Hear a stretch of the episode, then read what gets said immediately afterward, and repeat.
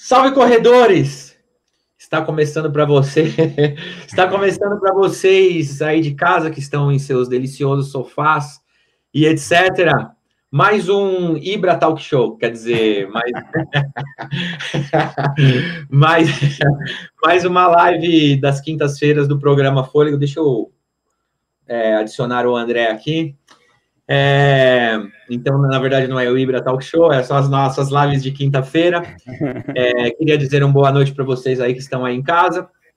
Deixaram hoje as raposas tomando conta do galinheiro, quer dizer, eu e os meus camaradas aqui de bancada. Muito boa noite, Enzo Amado e mestre André Salazone. Boa noite, tudo bem? Tudo... Boa noite para quem está assistindo. Vamos lá. É o programa com mais corações, ou talvez o programa com mais polêmicas assim, que já, já existiu. Mais, o Será? programa mais alcoólico de todos os tempos. Colocaram o Enzo com a gente para tomar conta da gente. E acho que eu não vou conseguir. Vamos lá. Bom, depois, logo menos, a, a Lady Debs, Lady Debs entrará aqui conosco, então, por hora, eu fui o escolhido para para tomar conta desse maravilhoso programa. É, que, meu, meu destaque inicial, eu já queria começar, eu acho que a nossa temática ou não temática será sobre os nossos é, sucessos, mas principalmente os nossos fracassos. É, estava dando um briefing aqui com meu camarada Enzo Amado e queria falar sobre esta cartinha que recebi. Vocês vão perguntar, mas de quem é essa cartinha? Então, eu já expressei aqui a minha. Como é que é? Tava de ponta cabeça? Não, tava aqui, ó. Você é de ponta cabeça ou não? Ah, tá. então, é, recebi essa cartinha de meu amigo Marcão, é, em nome da muralha. Então, esse é o meu destaque inicial, que é como que é como como fazer uma coisa mais humanizada, né? Marcão, é, né, através da cartinha, é, cuidado, uma cartinha com cuidado, com boas palavras, dizia, dentre outras coisas, que quem resolveu participar da muralha, né, é, ainda, terá sua inscrição automaticamente renovada ou adiada para o ano que vem. É, então, esse é o primeiro comentário, queria salientar isso, essa coisa da humanização ou da prova vista pelo lado do corredor e tal. E o contraponto disso é, o episódio que aconteceu na Uphill, né, em que eles cancelaram a prova, né, infelizmente também, e, e eles deram algumas opções para os corredores, e nenhuma opção é, dizia, diz, chegava no ponto em que você poderia correr a prova o ano que vem. É, eles diziam, né, se você, você podia doar o seu dinheiro para alguma instituição de caridade, ou né, você receberia isso em produtos, mas, ou, ou, então ficava livre do sorteio o ano que vem, mas o ano, é, no ano que vem você tem que pagar a sua inscrição novamente.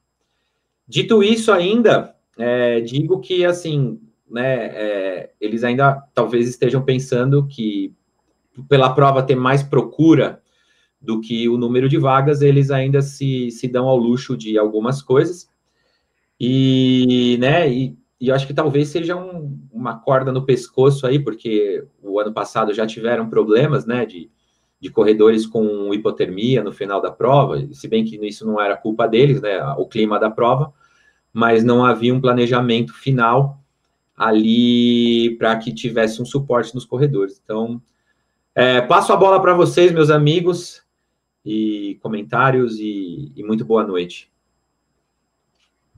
Boa noite. Fala aí, Sava. Eu, eu tô aqui longe, eu não, eu não sei do que rolou nessas provas. Eu tenho a minha opinião, mas eu queria escutar a sua primeiro. Fala, gente. Fala, Enzo. Ibra, boa noite para todo mundo. Ai, é para falar aqui, a gente tá só os três, então a gente pode falar, né? A gente tá sem, pensa, sem pensa amarra, não, sem nada, né? Pensa, pensa que não tem. Né?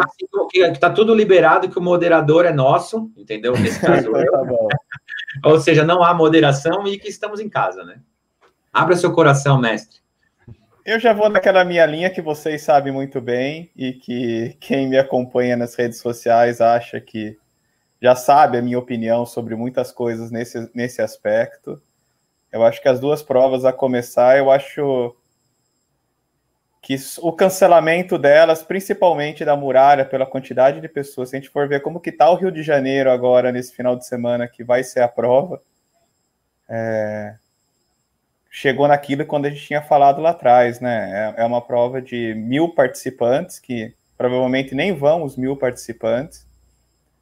Se qualquer pessoa ficar parada nesse final de semana, quem tiver do Rio acompanhando a gente, quiser fazer esse esse teste, fica parado na, em qualquer praia ali do Rio durante uma hora e conta se não passa mil pessoas por ela. Final de semana passado eu fui visitar, eu não via meus, meus irmãos desde o início da pandemia. A gente teve problemas familiares, eu não pude estar presente para ajudar. Eu fui para Santos caminhar na praia lá e eu fiz essa brincadeira levei minhas sobrinhas, fui com. tá tudo liberado lá. E em uma hora eu contei muito mais do que mil pessoas passando por mim. Só um, uma coisa para a gente repensar, que às vezes a gente fica com aquela coisa, ah, não pode isso, aquilo, aquele outro, e segurança, e só que o mundo tá, tá girando, e mesmo aqui no Brasil está girando, então, e ninguém é obrigado a ir numa prova. Vai quem quer, e provavelmente iriam muito menos do que essas mil pessoas e a prova poderia rolar. Vale o mesmo né? para a Serra do Rio do Rastro, que até outro dia estava tudo aberto lá também. Pode falar, Ibra. É, só um contraponto, é que assim, na praia, mil pessoas não tem a quem você responsabilizar, né? Nesse caso da muralha, talvez a gente poderia, é, né, poderiam ter alguns problemas para o Marcão e etc, né? Lady Dead chegou. Vou pôr a música aqui, ó. Vocês estão ouvindo? Eu guardei, Estamos eu guardei ouvindo você. É. Aqui, ó. Trilha póstuma. Muito boa noite, Lady Debs, é, é, nossa Cosmic Girl. Cosmic Girl. Ai, gente, adoro. Entreguei, entreguei o bastão agora, pronto. Não, entregou o bastão não. Eu, não sei nem do que, que vocês estão falando, gente. Por um breve momento, eu fui o não moderador dessa live. Desculpa, mestre, não interromperei mais. Entrego bastante. E, e, e vale o mesmo pensando também no tamanho da, da Uphill para dezembro ainda, que seria a prova. Eu tenho vários amigos que foram andar de bicicleta, se hospedaram e fizeram várias coisas na Serra do Rio do Rastro agora, recentemente que estava aberto e eles poderiam se hospedar. Então, só isso é um, é um contraponto. Agora, indo no tema que você levantou do, do dinheiro, da devolução e tudo, é, eu acho que a, a Uphill gerenciou muito mal a, a situação toda. Mas também é, não é a única, por exemplo, vou citar dois exemplos e duas provas que eu estou escrito que eles devolveram a grana, mas eu não tenho vaga para o ano que vem, que é a Boston, que é que todo mundo sabe, e, e uhum. tem muita gente que vai para Boston este ano e que e vai aplicar a inscrição agora quando eles derem a, a, a coisa, o período né, de, de inscrição e que não vai entrar. Eu tenho alunos que, que não vão entrar em Boston do ano que vem, porque eles estavam com, com um corte muito próximo, que eles ficaram próximo do limite esse ano, que são é, idades mais novas, e, o, e o, o, nível que você tem que ter é muito alto para você conseguir, e eles não vão conseguir entrar também. E vale o mesmo. E outra é a de colônia na Alemanha também, que eles devolvem o dinheiro, mas você não tem a vaga transferida para o ano que vem, por exemplo. Mas essa é mais simples, não, não tem uma questão de índice, você pode pegar o dinheiro e se inscrever novamente. Então, tem isso. Uh, eu, eu considero que a Uphill está gerenciando muito mal toda a situação, mas ela também não é a única que, que está fazendo isso. Assim, é. eu não sei até eu não li a MP, eu não li o regulamento todo, se ela era quando ela dá obrigação, quando ela dá a possibilidade da devolução do dinheiro, é isso. O que ele teria que fazer era é, o que eles para mim tá, é um absurdo daí nesse caso é dar ao, não devolver o dinheiro e cobrar de novo no ano que vem. Eles tinham que devolver o dinheiro inteiro. Se eles não querem transferir as inscrições, é devolver o dinheiro 100% para todo mundo, em uma vez, não parcelando em, em milhares de vezes, como eles deram a opção. E aí, no outro caso, eles fazem. Ou transferem todo mundo. Eu acho que eles gerenciaram muito mal nesse sentido. Então, nesses, nesses dois casos, mas também não é a única, e a gente entende. Agora, meu ponto maior é que eram duas provas que eu não vejo nenhum empecilho delas serem realizadas, sinceramente. Pelo tamanho das duas. Entendi. É, então, nesse esquema, eu acho que o único esquema que não podia ser, e foi o único que eles não deram a opção, é essa coisa de pague duas, leve uma, né? Eu estava falando aqui ainda no, no, briefing aqui com, com o Mr. Enzo, é, que houve aquele, né, o problema, assim, dois anos seguidos você ter esse tipo de problema, chega uma hora que a, a, a demanda, é, você acaba tendo mais oferta do que, do que procura, né? E isso vira um problema. Eu estava lembrando com, com o Enzo que existia aquela prova que era noturna, Fila Night Run, e os caras, meu, entupiram o autódromo que depois todo mundo chamou de Fila Night Ruim. E ela. então, isso, isso meio que é o marketing completamente negativo, né? Então, no, no momento em que a gente está querendo ver mais soluções humanizadas, você engessar isso ou pegar esses piores exemplos, porque eles fazem aqueles desafios samurai, desafio ninja e o caramba, que você pode correr de manhã à tarde. Não custava nada fazer duas maratonas, faz uma de manhã, faz outra à tarde, em vez de fazer um 25K e um 42 transfere as pessoas que estavam inscritas nesse ano, fala, ó, você pode correr o ano que vem, né? Você manteria um novo sorteio, assim, mas, né, se eles fecham um dia só, se eles pudessem fechar dois dias a Serra do Rio do Rastro, fariam em dois dias. Mas, enfim, ao meu ver, é um, é um erro, um tiro no pé aí, talvez. Vamos lá, Enzo Amado. Mas eu não sei se seria permitido, né? Não é só questão do organizador quer ou não quer fazer a prova. Eu acho que o Estado não permitiria fazer.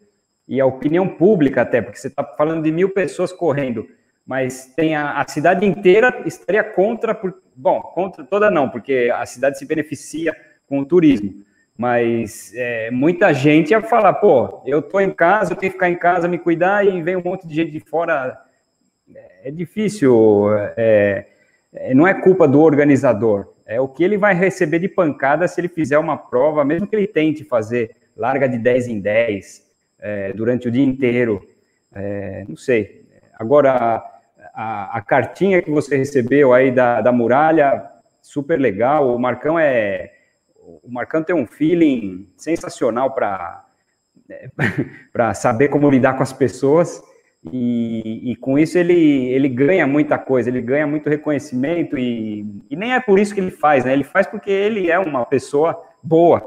Você nota isso quando você está com ele.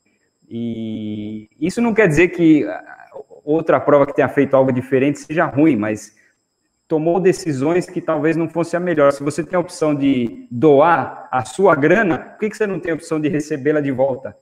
É, se você observar pelo lado comercial, que você falou, Ibra, que ah, eles têm muito mais procura do que inscrição, eles poderiam colocar inscrição a mil reais, que conseguiriam encher a, a, a, o limite, mas acho que perde um pouco de, de reputação, talvez. Não sei é a minha opinião, mas é a opinião de quem está de longe. Eu não tô, eu não estava inscrito para nenhuma das duas. Eu estou só dando meu pitaco aqui. Talvez por isso é, tenha vendido também todos os tênis a semana passada, né? Da Nike, né? mais gente querendo e eles inflacionam o preço. Então, enquanto você tem essa, essa demanda, é, é. procura e oferta e tal, nessa relação, você pode se dar o luxo de certas coisas. É, é mas aí é, mas é, você perde talvez na, na, sua, na sua imagem, né? Porque é, é uma prova, é para poucas pessoas, não sei, não sei. acho que não é o mesmo. Comercialmente pode parecer igual, mas não, não sei se é igual para o mundo da corrida, para os corredores e para as pessoas. Sim. Só para complementar tudo isso, eu acho que é uma prova super valorizada. Pronto, falei. Não falo mais nada agora. sempre, é verdade, eu sempre tive essa ideia. Criaram algo que eu acho que supervalorizaram algo é. que não é tudo isso, mas tudo bem, pronto, já falei, pode ir, Debs. É porque teve aquela estreia meteórica, né, que eles convidaram muita gente da convidaram muita gente da, da imprensa e tudo, então ficou esse frisson, né? Mas digo que essa coisa acaba, né, uma hora, você ficar sangrando toda hora e, né, sucessão de erros, uma hora teremos problemas maiores. É... Muito boa noite, Lady Deb, nossa Cosmic Girl e agora apresentadora oficial. Qual o tema? oh, o tema é, é, foi meio que inventado aqui, na hora, é hum. sucessos e, e, e, fracassos, né? E aí eu comecei hum. com esse paralelo com o tema super atual, que eu recebi uma cartinha da Muralha, super, hum. super humana, assim, e eu coloquei isso como um acervo, e no contraponto disso, coloquei as decisões que a, que a Uphill tomou em relação. Eles deram cinco, cinco opções para os corredores e nenhuma era de devolver a grana ou ter inscrição garantida o ano que vem, sabe? Você tem que pagar duas uhum. vezes para correr uma vez. Então, passo é. a bola para vocês. Pode opinar sobre isso ou não, ou a gente passa para o tema número dois, que o Cleiton colocou aqui. Um, qual era o chá que você. O povo quer saber. Qual era o quê? O chá? Gente, aquele chá, juro por Deus, aquilo lá não é. O negócio é do. Olha, era um chá, o princípio é do Viagra, né? Para quem assistiu o programa hoje, antes, antes que as pessoas não entendam o que está acontecendo, é, a gente até sugeriu na nossa pauta interna é, extrapolar o tema do vídeo de hoje, né? Então, assim, o que que os seus fracassos já te ensinaram? E no vídeo que eu fiz com o Gustavo, eu estava contando que quando eu fui para Israel, a gente foi lá no Mercadão, que tem lá, e tem várias ervas, não sei o quê, e levaram a gente numa banca assim lotada de erva. Aí o cara falou para mim lá, israelense, ele falou: Ah, você é corredor, não sei o quê, eu tenho uma erva boa. Eu falei: É, é, faz correr mais rápido tal. Aí eu catei logo um saco de quase um quilo da erva, né? Falei: Vou levar para o Brasil, porque vou correr mais rápido. Aí cheguei aqui um dia, fui treinar no Ibira, Fiz o chá do negócio, gente, eu quase morri, sério. Achei que ia ter um treco. Aí eu fui pesquisar o que que era essa erva. E essa erva é como se fosse o é tipo vasodilatador total. Aí até me eu vi lá os comentários hoje, eu fui ver, né? Falaram: "Ah, porque você não deu chá pro Fábio, gente". Pelo amor de Deus, né? Fábio, Fábio ainda não precisa. Ó, vamos falar o tema de hoje? O que, Sim. vamos cada um falar um fracasso e o que eu vou ser a última a falar, porque eu já falei muitos fracassos lá no vídeo de hoje. Então, um fracasso que cada um tenha tido e o que vocês aprenderam com ele na corrida. Você quer ditar a ordem? Eu não, gente. Eu sou leonina, mas eu não sou tão mandona assim, vai. Aliás, meu aniversário é 21 de agosto, quero todo mundo me dando parabéns, viu? Quero festa, quero festa e chá. É, chá. Vou fazer o chá, chá de Israel. quem, quem vai começar? O Enzo Amado para ele já encher nossa live de corações e vamos que vamos. Beleza. É que as crianças chegaram agora, querem me mostrar uma coisa. Peraí. Agora eu tenho que falar. Peraí. Eu já vou, eu já vou. É, peraí. É rosa, é rosa. Ganhou uma, uma guitarra. É, vamos lá. Ó, eu tenho. Bom, anotei duas provas, né? Mas se for para falar uma só, não tem problema, não. É, legal, legal. Lá na, lá na Andes Infernal, quando eu fiz essa prova, é, eu tinha que subir, eu já largava de 3 mil metros, já era alto, eu tinha que subir uma montanha, chegar até 5.400. É, tinha tempo de corte, porque em grande altitude não é para você chegar num lugar alto é muito tarde do dia. Então, eles estipularam um horário de que meio-dia você tinha é, você tinha que chegar em determinado ponto, era um ponto de corte, em determinado ponto ah, ao meio-dia, beleza. É, antes foi dito para todo mundo que esse tempo era sossegado, que dava para chegar tranquilo. Bom, beleza. É, quando começou a prova, e eu é, é normal em prova de montanha, você depois que você pega uma subida muito forte, você vai andando. E aí você se acostuma a andar, né? Para você começar a correr de novo, custa muito. Então você, você vê as pessoas perto de você, eles estão andando também. Então você fala, pô, vou andar, né? Vou continuar andando. É, é, mas sempre nessa prova, sempre que dava uma aliviada, 5 metros, 10 metros, eu corria esses 5, 10 metros. Então, todo momento eu, eu é, tentava correr, sempre, sempre tentava correr, sempre que dava eu corria. Eu cheguei nesse ponto de corte, faltando dois minutos para o corte, ou, ou, seja, eu fui o último a passar e, e, e, e, que me permitiram chegar até o cume daquela montanha. É, então, a lição que eu tirei não foi um fracasso isso, foi um, um, a, a, lição de que sempre você tem que tentar fazer mais, e sempre tentando, sempre tentando. É, então, foi, foi, foi uma sensação de que, é, de que se eu tivesse feito o que, os outros, o que as outras pessoas perto de mim estavam fazendo, eu não teria conseguido chegar. É, então, eu acabei lembrando disso, eu sei que não é um fracasso, mas é, foi algo que eu, é, se você sempre ficar tentando, é, foi o que, o ensinamento que eu tirei disso daí. É, e uma outra prova, em 2008, eu fiz a Bertioga Maresias, para quem não é de São Paulo, é, ela vai de, um, de uma praia até outra praia do litoral aí de São Paulo, é, ela tem 75 quilômetros, foi uma, a prova mais longa que eu faria até então, é, até aquele momento, e eu eu achava que se eu tivesse adaptado a uma modalidade, beleza, eu não preciso fazer musculação, que não é aquela modalidade, eu precisaria só estar adaptado. Então é interessante como a gente vai aprendendo coisas, né? É, na minha vida de treinador, eu já falei um monte de bobagem que naquele momento eu achava que era verdade. E na verdade não é, né? É só eu que vou aprendendo mais. Isso vai acontecer com todo mundo. É, então eu achava que beleza, era só treinar, fazer muito volume de corrida, eu ia chegar lá na prova, ia estaria adaptado àquilo e ia conseguir fazer. Chegou um momento da prova, eu estava detonado, muito cansado. É, era dor nas duas pernas, nos dois joelhos, a dor era igual. Eu falava, putz, isso aqui é falta de musculação. Se eu tivesse feito exercícios de força, eu chegaria muito mais longe. E, bom, é, fui me arrastando, aprendi na dor que você tem que ser um corredor versátil quando você quer fazer coisas que extrapolam um pouco, você tem que tentar é, conseguir a ajuda de todos os lados, da nutrição, do treino de força e da própria modalidade específica que é a corrida. Então, isso foi um fracasso dolorido que me ensinou a, a você ser versátil, que me ensinou que os treinos de força são muito importantes, é, principalmente se você vai para distâncias que você não está adaptado. Que pode ser até 10 quilômetros, porque quando eu fiz a primeira vez 10 quilômetros, eu não estava adaptado àquilo, eu fiquei com dor por três dias. Então é normal para qualquer pessoa.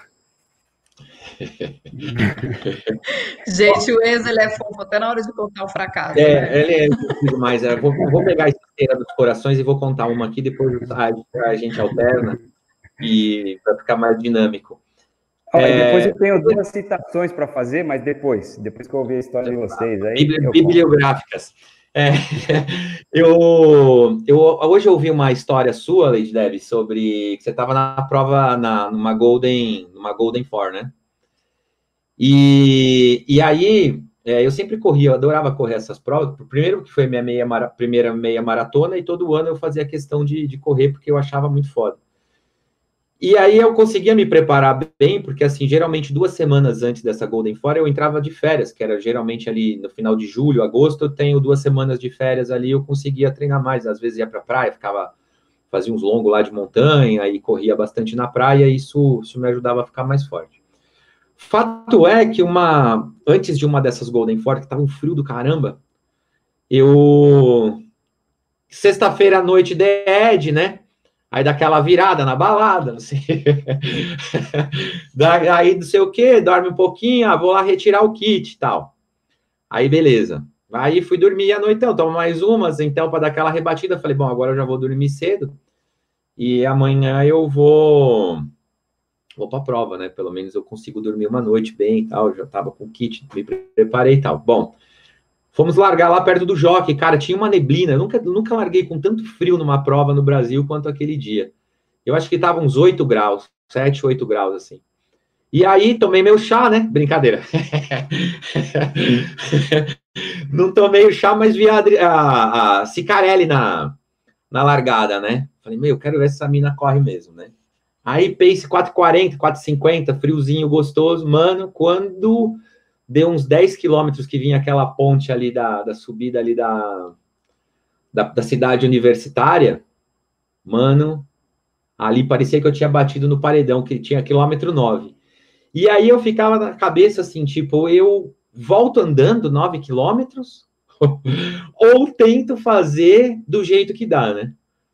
Mano, e aí haja sofrimento, cara. Ou prova dura e difícil que foi aquele dia, e frio, e não ia, e não ia. Aí, para completar, e essa é a maior lição de moral, o lema da prova era: seu tempo diz quem você é. eu fiz essa prova, cara. aí eu, aí eu fiquei. Então, eu acho que lição de moral maior do que essa não tem, né? Quando eu passei no pórtico, que eu vi todo aquele sofrimento, aquela desgraça que me tinha acontecido, tudo que eu tinha passado, eu falei, bom, é melhor eu dar uma mudada, né? E sabe uma coisa engraçada? Né?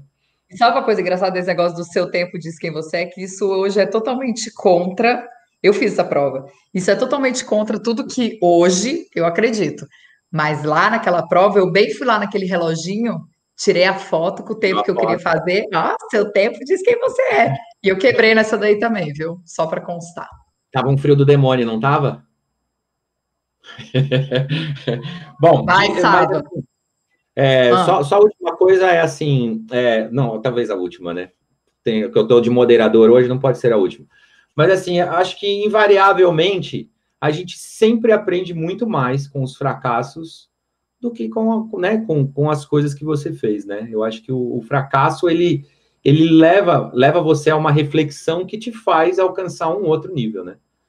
Eu acho que a melhor lição de vida que a gente pode ter é saber lidar com os fracassos, porque acho que na vida a gente perde muito mais do que ganha, né? Você sabe e que hoje. Uh... Pode falar. Não, pode falar você, pode falar. Ah, fofo. Você sabe que, você sabe que hoje uma, teve uma pessoa que perguntou, eu não vou lembrar o nome dela, mas ela perguntou nos comentários do vídeo, né? Ela falou assim: vocês acham que quem. Eu adorei essa pergunta dela. Ela falou assim: vocês acham que quem sabe lidar bem com o fracasso no esporte, trouxe resiliência para esse período de pandemia?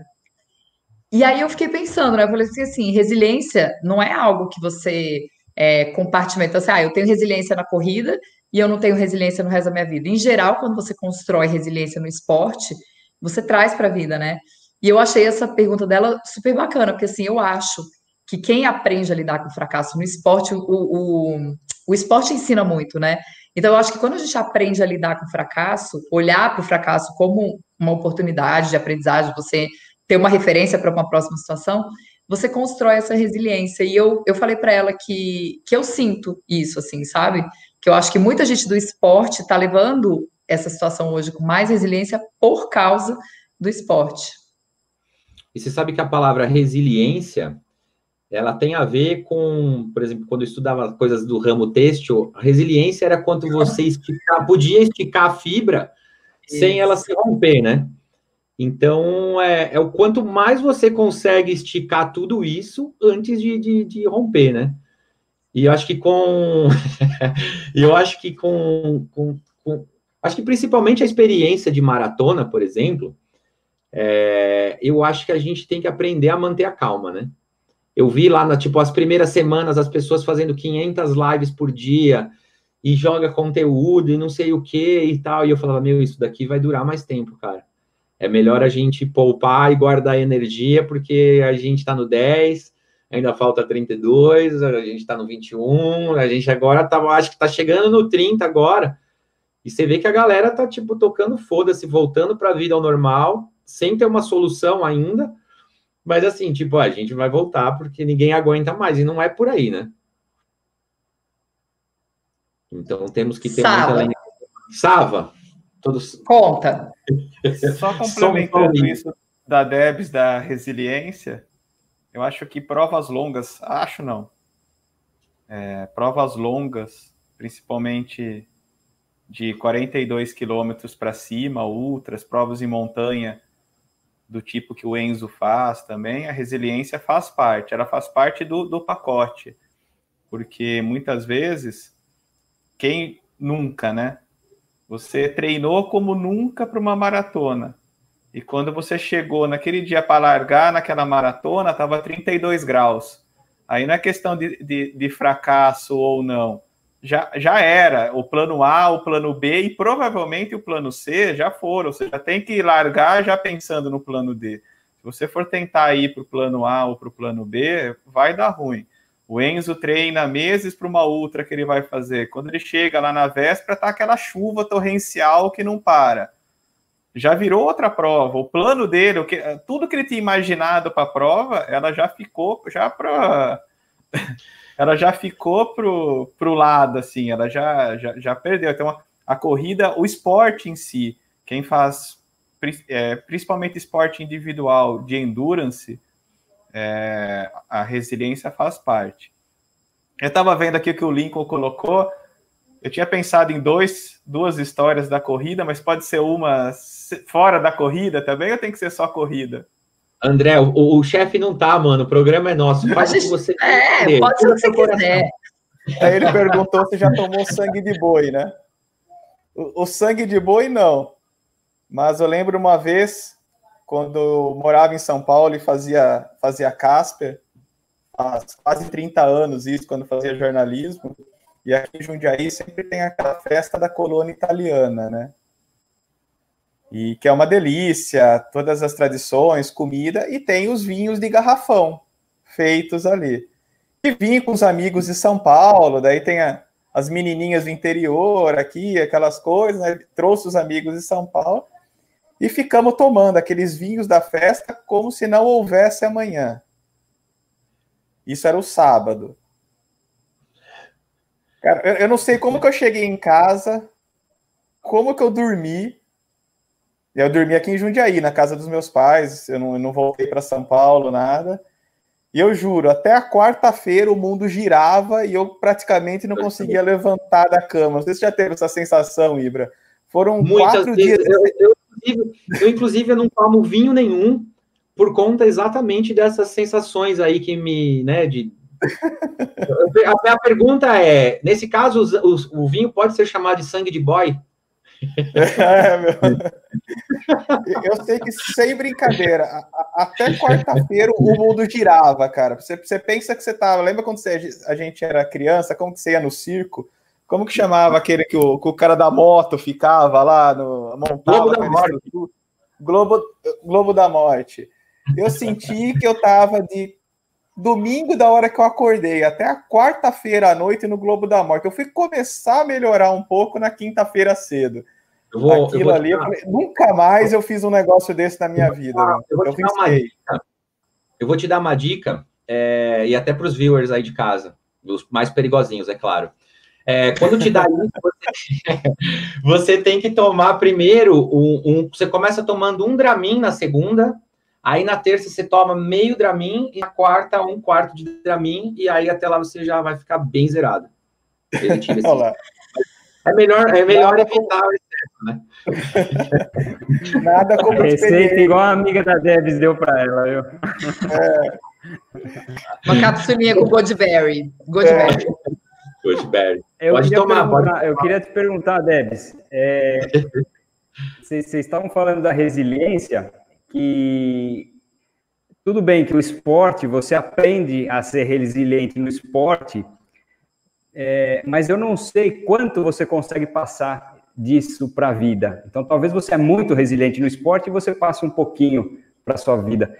Antes do seu tratamento, você via a diferença de como você encarava os desafios de antes e depois, é, eu fico pensando porque é, eu, eu seguia uma, uma, uma treinadora aqui da Argentina, é, ela estava ela tava com câncer é, e ela postava isso regularmente, uma certa regularidade na, na, no Instagram, e no carnaval ela morreu. Eu falei, caramba, é, eu não sei se eu tenho resiliência no esporte para treinar, para acordar cedo, para fazer, para suportar a dor que for durante a prova, mas eu não sei se eu conseguiria suportar o que ela passou, ou tudo aquilo que ela passou, e talvez você tenha passado por coisa muito parecida. E eu não sei se eu, se eu tenho essa força que eu tenho no esporte de, de levar. Então. Então, por tanto tempo, né? É, é algo que eu pensava, nossa, uma prova de 100 quilômetros para aquela mulher deve ser algo que ela deve achar muito fácil de superar, porque tudo que ela passou por meses. Então, mas meses, sabe que eu acho que é uma coisa que você é, é, como se fosse. Você estava falando e eu estava pensando, sabe, tipo, um, tem até um, um emoji no, no teclado que ele é ele é tipo, como se fosse um infinito, mas não é infinito. É uma seta que vai, uma seta que volta, uma seta que vai, uma seta que volta. Eu entendo a resiliência como isso. vou te falar por quê. Porque quando eu tive câncer, eu tinha acabado de fazer Berlim. E eu lembro que eu, eu treinei muito assim a minha cabeça para poder fazer Berlim. E eu pensava, cara, se eu sentir dor, eu não vou desistir, eu vou focar lá onde eu tenho que chegar, no que eu quero, queria o índice para Boston, tá, beleza. Meu, todo mundo sabe, maratona dói, primeira maratona doeu, não sei o quê. Andei um pouco, é, fiz xixi na calça, fiz tudo aquelas coisas, né? Mas eu fiz o tempo que eu queria. E quando eu cheguei, é, eu falei, nossa, cara, eu falei, eu, acho que eu sou capaz de qualquer coisa. Óbvio que eu não sabia o que estava por vir, né? E eu lembro que quando a minha mãe teve câncer, eu, eu falava assim, gente, eu não, eu não daria conta de passar por isso. Eu pensei na época, antes da maratona. Quando eu tive meu diagnóstico, que foi logo depois de Berlim, é, eu, eu, eu coloquei na minha cabeça que meu tratamento era como se fosse a maratona. Então, assim, eu ia fazer 16 sessões de químio, era um quilômetro de cada vez. Então, eu pensava assim, tá, lá em Berlim, como que eu fiz? Era o quilômetro 1, um, o que, que aconteceu? Aí no quilômetro 2 eu via o que, que ia acontecer para poder resolver o problema. Ah, no quilômetro 5, no, aí no 20 caiu meu gel, aí eu vi o que, que eu ia fazer. Então, eu, eu trouxe, essa, eu acho que eu trouxe essa, essa resiliência do lidar com a dor para o tratamento. Se você me perguntar hoje o que, que eu faço, por exemplo, em Nova York ano passado, quando chegou no 35, eu fiquei, comecei a ficar meio zoada. Mas agora, toda vez que eu começo a ficar zoada, eu lembro, eu falo, cara, olha o que, que você passou lá em 2014 quando você fez químio. Então, assim, isso aqui, beleza, vai doer, é uma dor, tal, mas vai passar. Só que eu acho que é meio que um ciclo, sabe? Então, se você traz do esporte, você leva para alguma área da sua vida. Porque eu te falo uma coisa: se você passar por isso, você vai passar. A gente tem isso aqui dentro para poder passar, entendeu? É porque quando a gente olha de fora, a gente fala assim, ah, cara, eu não aguentaria. Eu tinha várias amigas que falavam para mim, nossa, mas como você aguenta passar por isso? Tipo assim, você dá risada, você fala, gente, eu não sei. Assim, é, é, é um negócio realmente que vem daqui, sabe? Por isso que eu acho que se você tem a resiliência no esporte, você leva para outras situações, assim como quando você tem resiliência em outras situações, você acaba trazendo para o esporte. Eu acho que é uma questão de você é, trabalhar a cabeça, sabe? Não sei se vocês pensam igual, mas pe é. pelo que eu vivo, eu, eu penso assim. É, eu, acho que a gente não sabe o que é ser forte até que ser forte seja a única opção, né? Você não tem outra opção. Você fala, não, eu não, posso desistir do tratamento, por pior que ele seja, e se você consegue tirar essa lição daqui, passar para cá, e, né? É claro que cada caso é um caso, né? Mas eu acho uhum. que sim, acho que essas lições são para lá de válidas, né? Elas se transportam mesmo, que foi o que você disse, né? Você queria falar, mestre? Não, dentro dessa linha aí que, ela tá, que a Deb estava falando, eu tenho um, um guia de vida, assim, que eu acho que é, a vida não apresenta nenhum peso para você que você não consiga carregar, que você não tenha força para carregá-lo. Eu acho que tudo na vida tem um significado. Alguns desses significados nós não vamos saber neste momento, mas eu tenho isso para mim sempre. O que vem para a gente, claro que em momentos às vezes é difícil para você é, interpretar, às vezes é momento é difícil para você encarar, mas você consegue matar no peito e sair jogando. Eu acho que a vida não apresenta nada para você que você não consiga lidar com aquilo. E algum motivo para aquilo sempre tem. Então, pegando dentro dessa linha, desse gancho, assim. E eu acredito muito nisso, juntando o que o Enzo falou e que a Debs falou. Eu acho que nesse caso tem uma transferência, assim. Eu acho que a vida ensina para a corrida, e, e a corrida ensina para a vida. Não sei se o Enzo já parou, às vezes, para analisar alunos, porque você acaba tendo um contato muito direto e muito próximo, às vezes você fica sabendo histórias de vida, e às vezes você tem dentro de você, é claro que não são coisas que a gente fica falando, mas você tem um, um perfil traçado de cada aluno. Você sabe como lidar com aquele aluno, com aquele outro, como conversar, quem precisa às vezes você dar uma porrada, quem você precisa ficar no pé, quem você não precisa ficar no pé. E invariavelmente, aquelas pessoas que às vezes você fala, pô, essa pessoa enfrenta, né? Ela aguenta a dor de uma forma diferente e ela é mais cascuda, né, numa linguagem popular. E muitas vezes, depois de um tempo, se você tem uma relação mais longa com ela, que você acaba conhecendo às vezes o passado dela, é, o quebra-cabeça se fecha, ele as peças se encaixam. Você acaba sabendo de vivências e de coisas que, que ela passou e que justificam muito como é o comportamento dela no dia a dia hoje em dia. Às vezes são coisas às vezes recentes, às vezes são coisas antigas. Já tive várias vivências com isso assim e sempre é sempre as peças chegam, claro, se alguém que ficou pouco tempo na sua vida, você acaba nem descobrindo, mas se você tem um, algumas pessoas que você acaba acompanhando, né? Você vai estar treinando há dois, três, quatro anos, acaba ficando um amigo, porque você está convivendo com aquela pessoa. Tem gente que eu falo todo dia, eu falo muito mais do que com os meus parentes, por exemplo. É, você fala, tem aluno que você fala diariamente, às vezes é coisa rápida, hoje em dia com o WhatsApp, então, então você acaba participando às vezes mais da vida da pessoa, e daí você, eles acabam tendo uma liberdade e te contam coisas que juntam isso. Então eu acho que os dois caminhos, acho que é como a Debs falou, vai e volta. Eu acho que ela, ela, ela tem uma relação, eles nunca estão separados, assim. Eu acho que quem tem uma uma resiliência maior, ela tem histórias de vida que levam essa resiliência. Quem aprende na corrida leva essa resiliência de uma forma mais forte ainda para a vida. Ou outro esporte, aqui né? estamos falando da corrida, porque é o nosso aqui, mas eu acredito nisso sim. E, você, e vocês têm alguma história assim que, que de dessa volta por cima imediata que fica claro assim, tipo, sei lá, mesma prova no ano seguinte que que tenha dado eu, tudo eu, errado. Eu, eu tenho uma história que ela junta fracasso e, e, uma volta por cima no mesmo ano. Inclusive, foi o meu melhor ano na corrida até hoje, nas maratonas. E também foi um ano que, como o Enzo disse, foi uma coisa que me ensinou muito como treinador também. Que foi um erro que eu cometi. É, uma vez eu estava fazendo um bate, tava com um bate-papo com o, o Clodoaldo Lopes do Carmo, que é técnico do Pinheiro, seleção brasileira, foi finalista olímpico. Falando sobre treinamento, tudo, ele é professor, já, na, já deu aula na Unicamp, tem mestrado na Unicamp, tudo. E ele comentou isso, que é, no treinamento a gente erra e a gente vai continuar errando. Seja o, o, o treinador, seja o, o aluno ou o atleta mas você nunca deve repetir aquele erro. Então você tem que aprender com aquele erro. Então eu vou errar a minha vida inteira, mas eu não vou, eu não posso repetir aquele erro.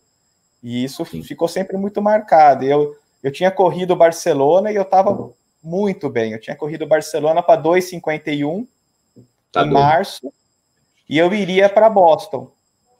Eu iria para isso foi 2015. Eu iria para Boston e tava, sabe aquele ano que você está focado na alimentação, focado no treinamento. E depois corri em março, Boston seria em abril. Aquelas coisas, descansei um pouquinho e não aliviei no treinamento, não precisava. Continuei na pegada. Chegou nas três semanas do taper, continuei na pegada. Chegou na semana da prova, eu ia viajar na quarta-feira, fui fazer um intervalado de 14 ou 15 de 400. Para quê, né? Nunca mais vou cometer um negócio desse. Foi a única vez que eu tive uma lesão na vida. Rompeu bíceps femoral. Quarta, isso era terça-feira, 9 horas da manhã. Mancha roxa na perna. Quarta-feira eu viajava para Boston com tudo pago. E segunda-feira era a maratona de Boston. Fui a trancos e barrancos, fiquei sem fazer nada. Completei Boston parando em posto médico, fazendo massagem no meio da prova, aquelas coisas lá. cheguei a pensar em, em desistir, mas estava lá, falei, ah, vou andando, vou trotando, daí parei no posto tal. Voltei, fui tratar. Quando eu voltei aqui no Brasil, eu tinha ido de milhas. Quando eu cheguei aqui no Brasil, era um voo que tinha da American para Viracopos, aqui pertinho de Jundiaí. A Mari foi me buscar.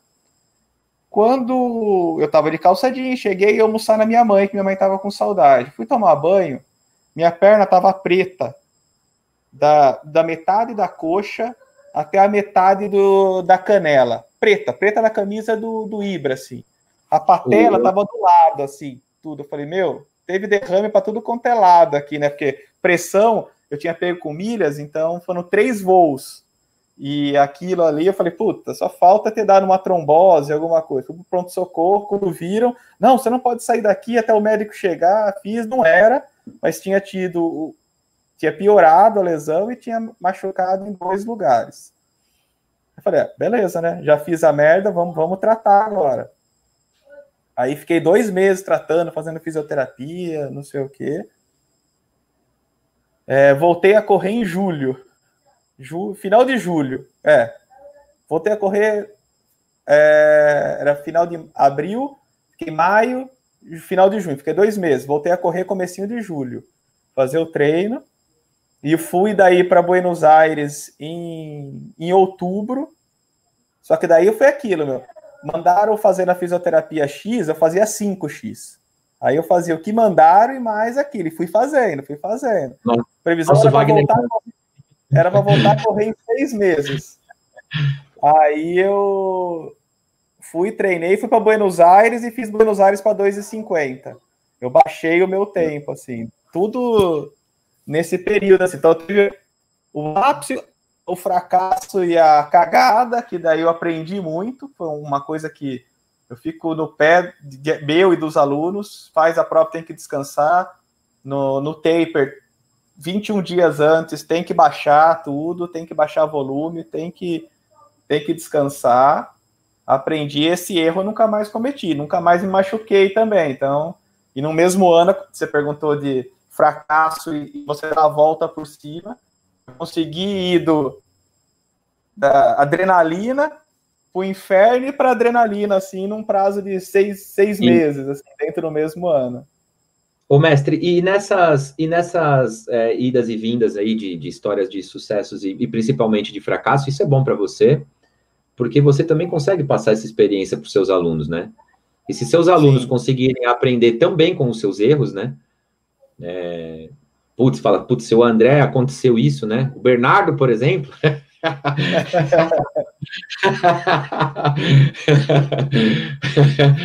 Não, mas é, é, é, as pessoas às vezes olham assim, né, quando eu toco violão e falam assim, mas eu nunca vou tocar porque não tenho dom, porque não sei o quê, porque não sei o quê. Mas as pessoas não sabem que, por exemplo, quando eu comecei a, a estudar violão, eu tinha uma extrema dificuldade para tocar. E era muito difícil, e, eu tinha que treinar muitas horas a fio, enfim, eu já estava na faculdade e a coisa não andava. E, e assim, é, eu, eu, com toda essa dificuldade que eu tinha para tocar, hoje em dia eu consigo projetar isso nos alunos, entendeu? E na música, por exemplo, é um negócio muito complicado, por quê? Porque ah, tem muito artista, cara que toca muito bem, que, sei lá, por variáveis da vida, o cara migra para dar aula. E ele não consegue entender que o aluno tem dificuldades de tocar, né? Então, é, como treinador, por exemplo, é muito importante você entender que tem o cara que corre para quatro, tem o cara que corre para cinco, o cara que corre para seis e o cara que corre para sete. E você entrar nessa, né, nessa, nessa profundidade no universo do aluno e respeitar a individualidade de cada um. E essas dificuldades que cada um tem, é, elas têm que ser observadas, né? E, e você entender como que é o processo e passar aquela experiência que você tem para eles, né? Para que eles não errem, por exemplo, do mesmo jeito que você errou, né? O Ibra, eu queria não, comentar. O, ia falar, mas é bem nessa é linha. Muito... Eu acho que o, o Enzo tem muito disso também, né? Quem, quem, a gente que corre, não é que esse é melhor ou pior, é que você já sentiu no corpo, você sabe muitas vezes o que, o que vai ser aquele quilômetro 35, o que vai ser o 37, quem está fazendo uma ultra do, da hora que você olha para o relógio passou do quilômetro 50, ou que está escurecendo e você está cansado e daí você tem que correr à noite. Então você vai, você tem como projetar aquilo, passar, às vezes acalmar, às vezes conversar, às vezes explicar. Falar, ó, é isso, vai acontecer isso, se prepara para esse tipo de coisa. Então é vale a pena essa, essa troca, né? É que você sabe o que é. você sabe o que o aluno vai sentir, né? Você sabe o que ele vai sentir. Então, eu, eu, eu acho importante isso, assim, o treinador, sei lá, às vezes o nutricionista, você vai no nutricionista que, por exemplo, ele corre maratona, ou ele faz Iron, ou ele faz Ultra, ele sabe o que você vai passar. Né? Então, ele, ele sabe qual que, de repente, pode ser a sua necessidade num 30, num 25, então eu acho que isso é, é meio aquele olhar empático, né? De você saber o que o outro vai passar. É igual você ser tratado por um fisioterapeuta que pratica o esporte e por um médico do esporte, por exemplo. É... Eu estou esperando, eu estou convidado para essa lua de mel aí, que pessoal que não sabe, nossa lua de mel já foi adiada duas vezes, tá? Nós estamos organizando agora para a Itália e no final do ano. É segredo, mas é, vai ser mais romântica agora. Vai valer a pena ter cancelado duas vezes a viagem da nossa lua de mel. o Enzo ia falar, a gente cortou ele. É, não, o que o André explicou antes, né? Como é, você tentar fazer o, a pessoa enxergar como vai ser, mas tem o depois. O que depois o que acontece na prova, o aluno acha que, que, que foi por ele estabelece, ele ele dá um motivo para o que aconteceu na prova, ele encontra uma razão, e na verdade pode ter sido um monte de razões. Quanto mais longa a prova, mais suscetível a um monte de coisas você está. E, e, é muito comum o cara chegar de, depois de uma prova e falar: olha, eu não deu o meu tempo ali que eu queria por causa disso. E na verdade, isso aí pouca diferença faz. Talvez foram outras coisas que jun, juntando aconteceu. E é, é, é, muito importante a explicação depois do que, da, do que as coisas acontecem para o cara não, não achar que. Era muito comum no Ironman o cara falar, oh, eu não consegui fazer dessa, desse jeito porque por causa disso. A prova dura 14 horas. Foi só isso que fez você não conseguir alguma coisa? É, então não, foi só isso, né? É, tem um monte de coisas que acontecem e por, até o Gustavo falou no vídeo de hoje, por mais que você esteja super treinado, fez tudo direitinho que tinha que fazer, no dia da prova acontece uma coisa que, que é o tem, normal, né? O, tem, tem o imponderável, né? Tem, lógico. O dia. Mas, mas vocês, quando pensam assim, o aluno tem uma prova-alvo, vocês pensam é, em treiná-lo na, nas, nas mais variáveis possíveis? Tipo, ah, sei lá, o Bertioga Maresias, por exemplo, que vai durar o dia inteiro. Vocês, vocês colocariam o aluno para correr meio-dia, para fazer algum treino assim, para simular o dia da prova, com, com sol e etc? Ah, eu, eu, já fiz vídeo sobre isso. Eu, o primeiro que o cara tem que fazer é treinar. Ele tem que estar tá bem de corrida. E aí, a hora que for, a hora que for melhor na agenda dele. Se depois de estar muito bem na corrida, ele quiser fazer essas variações, beleza, vai lá fazer, vai ver o que acontece. Mas não é o, o cara não precisa complicar a agenda dele para fazer isso. O mais importante, a, a, maior, a maior dificuldade das pessoas é organizar o tempo para treinar. As, muita gente perde muito treino, enfim. Então ela tem que estar tá muito bem treinada. E depois, se quiser fazer variações aí, beleza. O... É bem aqui, nessa ó. linha, só complementando o que o, o Enzo falou, é bem isso mesmo. As pessoas não, não, percebem isso. Eu acho que uma das maiores dificuldades, e pelas, pela fala do Enzo, acho que ele tem a mesma que eu, é, é explicar para o aluno que a continuidade, a sequência do treinamento, ela é muito mais importante do que a intensidade ou o volume. Você fazer aquilo semana após semana, mês após mês, vai te dar uma condição, uma preparação física que é muito mais do que aquela porrada, o volume lá em cima é aquilo. A sequência do, do treino é muito mais importante.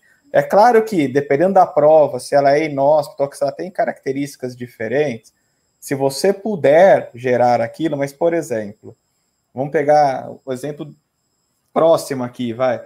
Você vai correr uma prova que é em areia, mas você mora em São Paulo, capital. É, qual as possibilidades que você tem de simular aquela areia? Tem gente que tem um campo de areia no, no clube que é sócio, tem alguma coisa, mas é, é, é, pequeno, você entendeu? Como que você vai fazer aquilo? O cara vai correr uma, uma prova de montanha na Europa.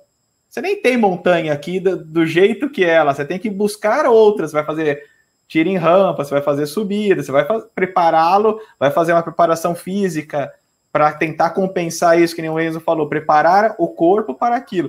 Mas e muitas vezes, além da agenda, além do cotidiano, além da vida, você não vai conseguir simular aquilo. É, quando eu fui correr no deserto lá do Saara, eu treinava do meio-dia às duas da tarde. Eu treinei mais quente aqui do que quando eu corri a prova. Lá, a temperatura aqui em Jundiaí, no período que eu treinei, a prova foi em novembro, eu treinei final de setembro até o começo de novembro pegando aquelas ondas de calor aqui. Eu treinei mais quente aqui do que eu peguei lá. O problema não foi. Só que o problema foi que na hora que chegou nas grandes dunas, eu pisava e areia até o joelho. E tinha certos assim. Então, aí, e pegando já. Não tem como simular isso, não tem como. Pegando já esse comentário. E aí, Fábio, é você não sabe que ele fez que ele fez tudo isso com uma perna só, né? Porque essa daí, essa perna aí que você está falando, ele perdeu, né? então deve ser muito difícil correr na duna com perna de saci, né, André? Pulando assim, ó. Mas não vou falar que eu não, eu não vou falar que eu não assustei, não, viu? Porque essa vez aí, quando eu vi o negócio, a patela pulada, tudo inchado, e a perna preta, assim, olha que, que deu uma, uma ziquezira, eu quase pensei que ia virar o Saci mesmo, mas aí o médico já acalmou, já fez todos os exames, fez Doppler, fez um monte. Não, tá tudo bem, foi só um monte de Aí, André, chamou, hein? Então, mas é. Até, até o final do ano vai sair a nossa lua de mel com, com o Rodrigo. E, com, e não, e com o chá da Debs, hein? Mas toma cuidado, hein, André? Não, não, não. Vai, vai, ter prova junto e não, não pode tomar o chá da Deb, não. Só depois. De, só depois. Isso. Mas eu quero ver aqui em público, já que o, o Ibra conhece bem o Rodrigo, tem um acordo. Hum. Acabou a maratona, a partir da uma hora da tarde da maratona até o final da viagem, tem que ser 42 garrafas de vinho cada um. Você sabe que o Rodrigão, o Rodrigão, ele é tipo um Maverick, né? Ele anda bem na tequila, né? Tipo, nesse... nesses líquidos mais, mais potentes aí. Sei. Bom, é, mais algumas considerações aí, porque eu quero me consagrar hoje, né? Oh, eu, eu queria história... fazer minha citação, hein? Peraí, peraí. Vamos lá, Enzo, o programa é todo seu, quer dizer, todo nosso, mas mais vai. seu, vai. Não, vamos lá. O Império é do Amor. é só um, uma, uma definição do que é sucesso aos olhos do, de um treinador, um dos maiores treinadores do basquete universitário, é, esse senhor aqui. É, ele tá, a citação está nesse livro. Não, não, do basquete universitário. É John Wooden. John Wooden. Bom, vamos lá. O que é sucesso para ele?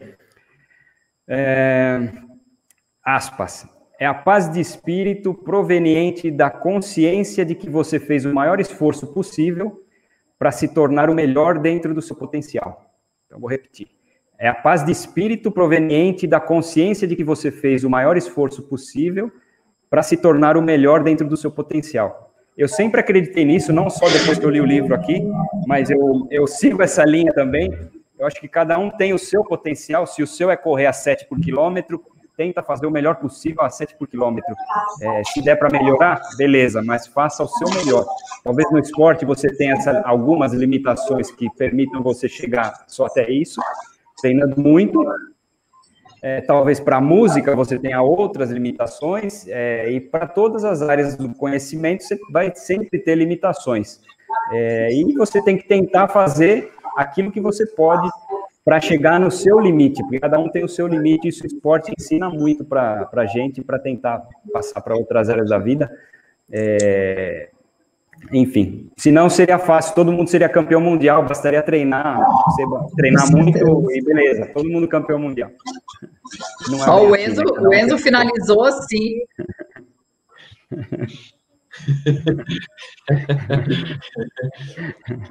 Sem comentários. Não esperava nada menos que isso, mentira.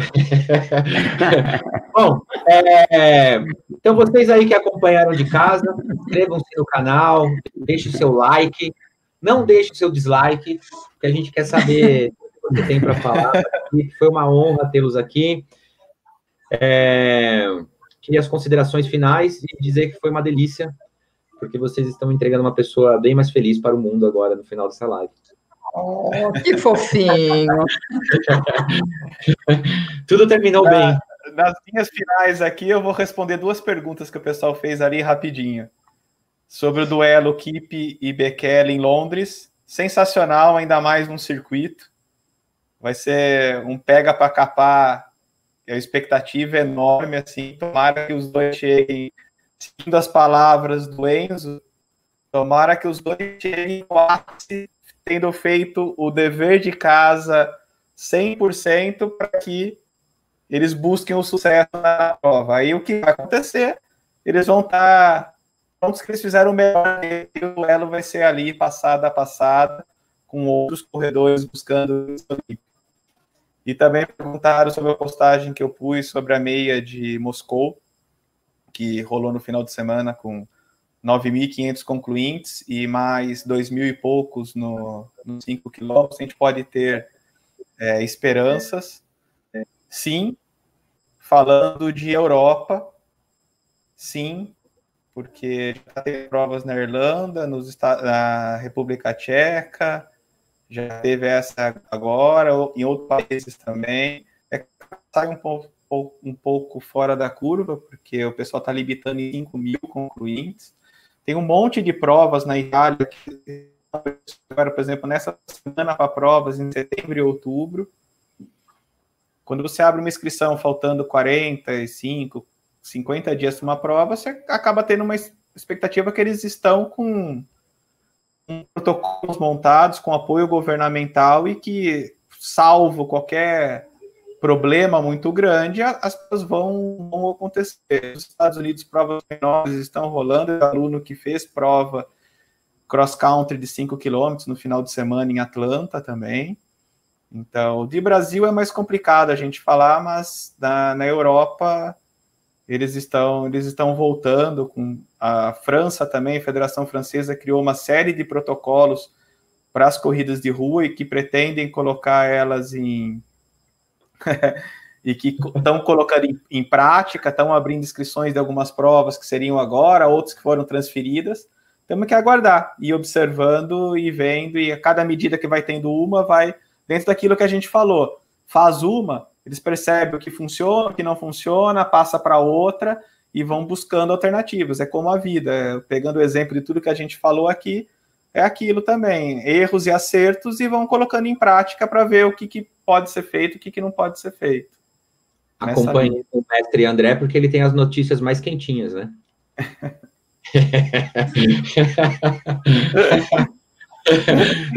Perigosinho. Ferramenta que eu vou colocar sua trilha sonora aqui, ó. Falta Debs ainda do encerramento. Ela... Não, gente, eu quero só agradecer. Calma, não põe a música ainda. Calma. Quero agradecer a presença. Quero dizer que se o Gustavo um dia me permitir, eu postarei o vídeo do pano vermelho. vídeo do pano vermelho. E, gente, até quinta-feira que vem, né? Vai. Tinha que ter um refrão, né? She just calls me eu, eu que aperto o botão do finalmente, é isso? Isso. Deixa o Enzo então, se despedir. Ah, já pegando. Ah, o Enzo não se despediu? Tá não, ele se Sim, tchau, tchau, tchau. Beleza. Não, peraí. A gente pode, pode durar mais. É, se a gente tomar o chá, ah, é. pode também tá apertar certo. o sininho, né? Com certeza você vai apertar o sininho. Aperta o sininho aí, caralho. Tchau, boa noite.